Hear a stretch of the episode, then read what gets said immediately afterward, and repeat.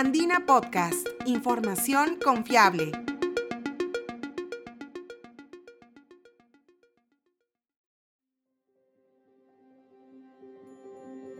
Bienvenidos.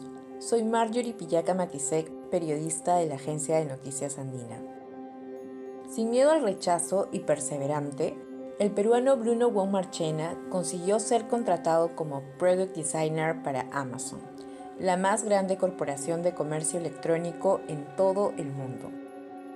Tras labrarse por 10 años una carrera enfocada en potenciar sus capacidades como profesional en la industria tecnológica de Silicon Valley, Bruno ahora diseña las experiencias de compra en las plataformas de Echo y Alexa.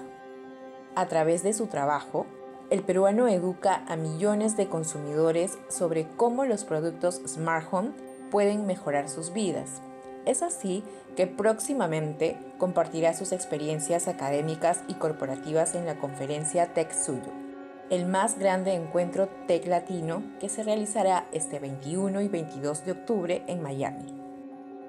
En este nuevo episodio de Andina Podcast, entre anécdotas y consejos, conoceremos la trayectoria de Bruno para lograr aplicar al trabajo soñado por miles de profesionales en tecnología e innovación, el de formar parte de la empresa líder mundial en e-commerce. Además, nos dará sus impresiones sobre el futuro de los asistentes de voz y las plataformas digitales. Si deseas conocer más sobre él, sigue escuchando esta historia.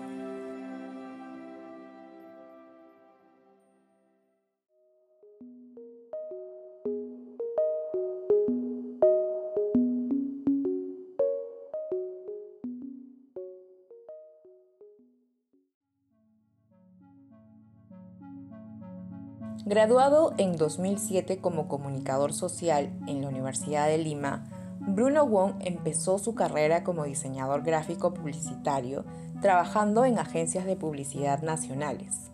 Y aunque le gustaba mucho su trabajo, sentía que no era del todo valorado.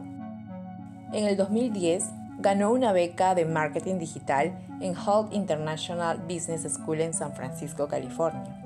Y durante el año que duró el máster, cultivó una red de contactos en Silicon Valley. Fue entonces que descubrió el campo del User Experience, en el cual Amazon enfoca hoy su estrategia de negocios. Fue en el 2011 que yo descubrí la rama del User Experience, que en ese entonces era una rama nueva, que digamos así, ¿no? poco explorada. Fue uno de los profesores catedráticos del, del módulo de Holt que me dijo que, que Bruno, mira, si tú sabes diseño y has hecho, diseño gráfico, hay, hay esta rama que es el diseño de experiencias y de producto en el que te puedes enfocar, ¿no? Porque es, es una disciplina que, que junta los, los objetivos de negocio con los objetivos del consumidor y te ayuda a generar habilidades que, que muchas empresas, si no están buscando ahora, van a empezar a buscar. En el 2012, Bruno trabajó como practicante en startups que le permitieron construir un portafolio de casos de estudio y conseguir otros empleos. En los siguientes años colaboró con empresas de B2B y software as a service en las industrias del e-commerce, fintech y marketing personalizado como Patreon, un sitio web de micromecenazgo para proyectos creativos, una empresa valuada en 4 billones de dólares donde diseñó herramientas para que creadores de contenido moneticen su talento, monitoreen sus ingresos y cultiven seguidores.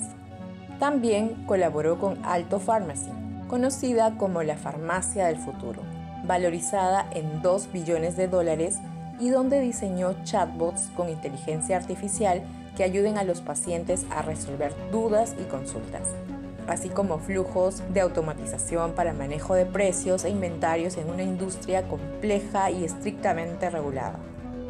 Bruno ha sido colaborador independiente, UX Manager y ha liderado equipos de diseñadores e investigadores de manera presencial y remota. Durante los últimos años, el peruano postuló a una beca de trabajo en Amazon, pero fue recientemente, a mediados de este año, que el gigante del comercio electrónico lo fichó para su selecto equipo de colaboradores. A Amazon postulé unas dos veces anteriormente. En el 2000, recién egresado de la universidad, 2013, en el 2016 otra vez, y ahora fueron ellos los que me contactaron, ¿no? Y postulé a, a Google tres veces, a, a, Meta, o lo que se llamaba Facebook antes. Para mí no fue nunca el fin del mundo no haber ingresado a estas empresas, siempre fue una, una estrategia, una forma de aprender de la experiencia del, del, del rechazo, ¿no? En cierta forma, ¿no? Y, y en qué puedes mejorar y, y donde estés trabajando ahora, cómo puedes hacer para que en una próxima entrevista tú estés mejor capacitado. ¿no? Y fue un proceso largo, importante, uh, nutritivo, que me ayudó a, a, llegar acá donde estoy, ¿no? siempre como, como User Experience Designer. Requiere conocerse uno mismo, saber en qué eres bueno, en qué puedes ser mejor, cómo puedes como que reempaquetar tu, experiencia en base a lo, que, a lo que la empresa, Amazon o quien sea, necesita. Es un proceso, pues, sobre todo para diseñadores, bueno, para todos es tedioso, pero para diseñadores específicamente requiere de bastante construcción de casos de estudio, de portafolios, cómo lo que diseñaste impactó el producto o la empresa con la que trabajaste. Aprender de la experiencia del rechazo le ayudó a mejorar y demostrar cómo diseñar soluciones para los usuarios de diferentes productos de las empresas donde trabajó. Hoy, Bruno es diseñador UX para Amazon Devices, área específica de ventas de productos de entretenimiento digital, tecnológico y de innovación, como Alexa, Echo, Kindle y Amazon TV. Yo soy responsable de, de educar el proceso de compra de los usuarios que ya son de por sí gente que usa tecnología, como de usuarios que son nuevos y que están recién entendiendo los beneficios de, de, una, de un hogar inteligente. Entonces yo construyo las páginas detalle que explican qué es Alexa, cuáles son los beneficios, por qué tener el sistema de, de, seguridad Ring y cómo puede funcionar con tu Alexa que tienes en tu casa y cómo todo esto se puede mejorar tu, tu calidad de vida. Bruno es el orgullo de su familia, que desde un inicio le apoyó e incentivó a perseguir su desarrollo profesional fuera de las fronteras donde tuvo que privarse de compartir navidades y fechas especiales hasta lograr la estabilidad necesaria para superar las complejidades de la transición de la visa norteamericana de estudios a la de trabajo.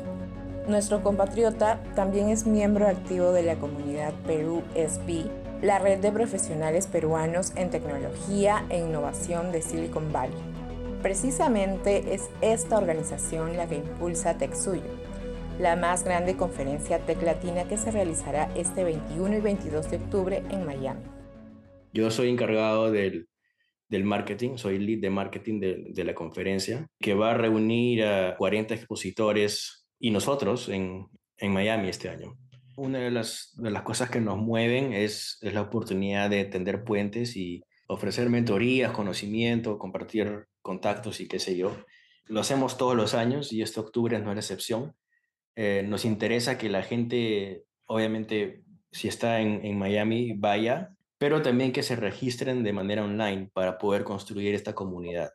Que se registren para que nosotros podamos tener idea de quiénes son la comunidad interesada en, desarrollar tecnología en Perú y en Latinoamérica. Wong enfatiza que le fascina trabajar en el futuro y prevé hacer línea de carrera en Amazon. Sin embargo, también le gustaría emprender en el mercado latinoamericano, específicamente en Perú, generando algún tipo de producto que ayude a los perros y gatos en situación de abandono a tener una mejor vida. Pero antes compartió consejos para llegar a tentar suerte como profesional en Silicon Valley. Hay que ser paciente, es un camino duro para todos. Para los recién egresados y los recién, a los que tienen toda esa hambre de conocimientos y, de profesión, sí, recomendaría encontrar su nicho. O sea, no basta con ser un egresado en, en ingeniería de sistemas ni un egresado en, en, comunicación social. Ahora tienes que ser bastante específico a lo que quieres lograr, ¿no? Hay, hay de por sí en el área de tecnología muchísimas ramas que tienen demanda, ¿no? Como científicos de datos, como expertos en ciberseguridad, como expertos en, en user research. Como si les diría que, que encuentren su nicho. Hay bastante información libre en internet, en podcast como el que está preparando Andina, como podcast que ya existen, en videos que, que a uno le pueden ayudar a aprender y a, y dedicarse, ¿no? Y desarrollar las habilidades blandas que uno requiere. Eso implica que uno tenga que desenvolverse de una manera natural en tanto el idioma cultural, en tanto al, idioma y al inglés dominado profesionalmente, pensado, escrito y actuado. Hay que tomarlo como, como un proceso en base a la experiencia que uno adquiere. Si uno es bueno en lo que hace y destaca, en cierta forma natural que, que puedas ingresar a estas empresas. ¿Y cómo es trabajar en Silicon Valley? Según la experiencia de Wong, hay muchos mitos que se derriban cuando se trabaja en la llamada meca de la tecnología. Tienes que trabajar eficientemente. Es incluso mal visto que, que alguien trabaje más de ocho horas. La cultura acá tecnológica es que de 9 a 5 o de 7 a 3 o de, o de 10 a 6 como te funciona mejor. Más ahora con, con el tema post pandemia donde se ha sensibilizado mucho la situación, es, es importante que uno empezando, trabaje en una empresa cuya cultura sea enfocada al, al, balance de vida y trabajo. Y dos, que, que una persona sea, sea eficiente y, disciplinada y cumpla con los objetivos que tiene su equipo de trabajo. Y eso que tienes que trabajar 16 horas al día para lograr tus objetivos, me parece que a estas alturas ya es un mito que si una de las cosas buenas que trajo el COVID es eso, ¿no? Romper ese mito de que uno tiene que hacer eso para, para ser exitoso. Con el hecho de que baste que cumples tus objetivos y los presentes, vas a, ascender en tu vida laboral, es otro mito. Me parece muchísimo más importante tejer relaciones importantes dentro de tu equipo y de tu empresa para poder mejorar en tu carrera, ¿no? Saber cómo, cómo diseñar es bueno, pero aún mejor es saber cómo vender tus ideas a, distintas áreas dentro de tu misma empresa. Las habilidades blandas, como, como en el principio, es, es bastante importante. En realidad, es, uno piensa que si trabajas en la tecnología acá, es, tienes, tienes como, digamos, tu vida hecha y todo el mundo logrado, pero en realidad es, es de por sí, es exigente y es, es bastante responsabilidad que uno tiene de por sí. Somos bastante, bastante valorados y, y particularmente en la empresa donde trabajo ahora, enfocados 100% a la vida del consumidor o del usuario final. Sobre el futuro de los asistentes de voz, también llamados asistentes virtuales que utilizan la inteligencia artificial y el Machine Learning para reconocer nuestro lenguaje y efectuar las actividades que le solicitamos, el diseñador de producto de Alexa y Echo considera que estos aún tienen un largo camino por recorrer y asegura que detrás de la inteligencia artificial siempre habrá un humano. Yo creo que recién estamos, como que se dice, tocando la superficie de lo que puedes lograr con eso. Es para mí apasionante trabajar en una empresa que ya está trabajando en el futuro. Las conversaciones que uno puede tener con la tecnología tiene efectos infinitos, ¿no? O sea, uno a través de una Alexa o de un Google Home o qué sé yo, puede planear su día, puede pronosticar qué va a pasar el resto del día, puede ver la agenda, puede conversar. ¿No? Es importante para nosotros, pero aún más importante para gente que tiene habilidades especiales y necesita cierto tipo de accesibilidad. Tradicionalmente, este sector demográfico ha sido olvidado por la tecnología y personalmente me parece fascinante que como una conversación con una AI puede, puede mejorar la calidad de vida de una persona, ¿no?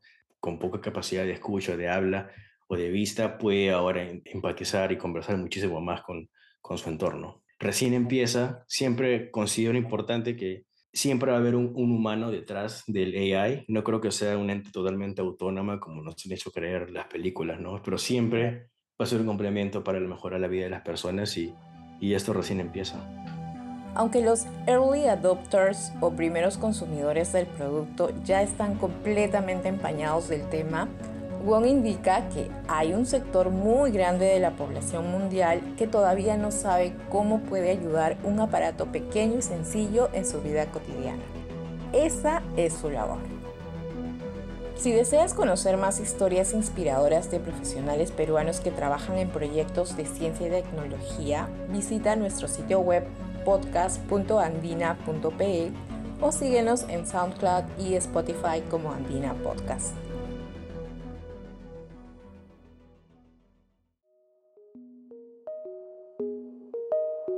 Este episodio fue producido por Marjorie Pillaca Matisek y editado por Ítalo Vergara. Gracias por escuchar.